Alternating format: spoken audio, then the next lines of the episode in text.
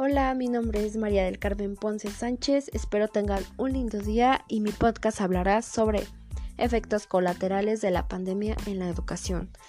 Como nosotros sabemos, la pandemia COVID-19 ha ocasionado una amenaza para el avance de la educación en todo el mundo. El cierre de escuelas ha provocado el abandono escolar, la crisis económica en varias familias y las pérdidas de trabajo.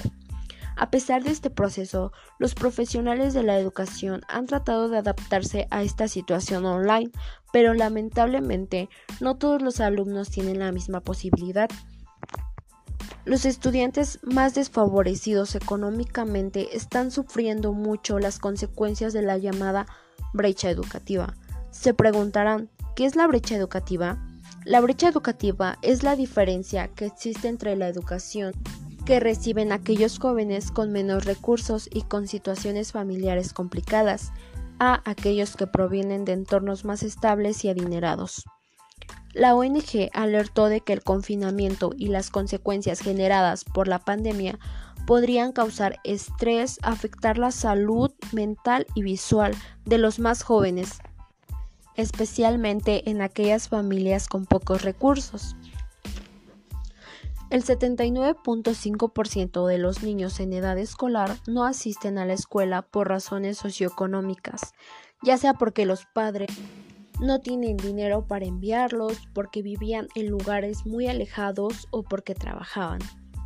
La tasa neta de cobertura para el nivel primario viene cayendo desde el año 2009, cuando alcanzó su punto más alto de 98.7% a 77.9% en el año 2018.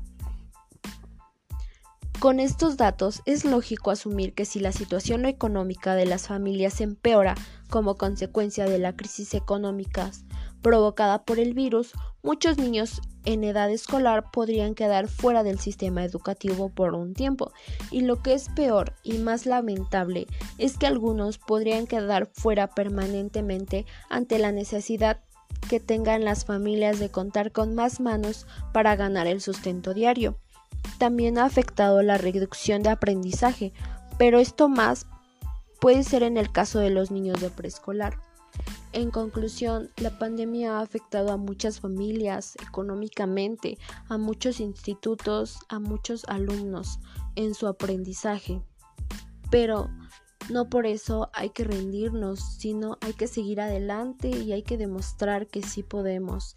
Y sobre todo hay que cuidarnos. Bueno, esto ha sido todo por hoy. Muchas gracias.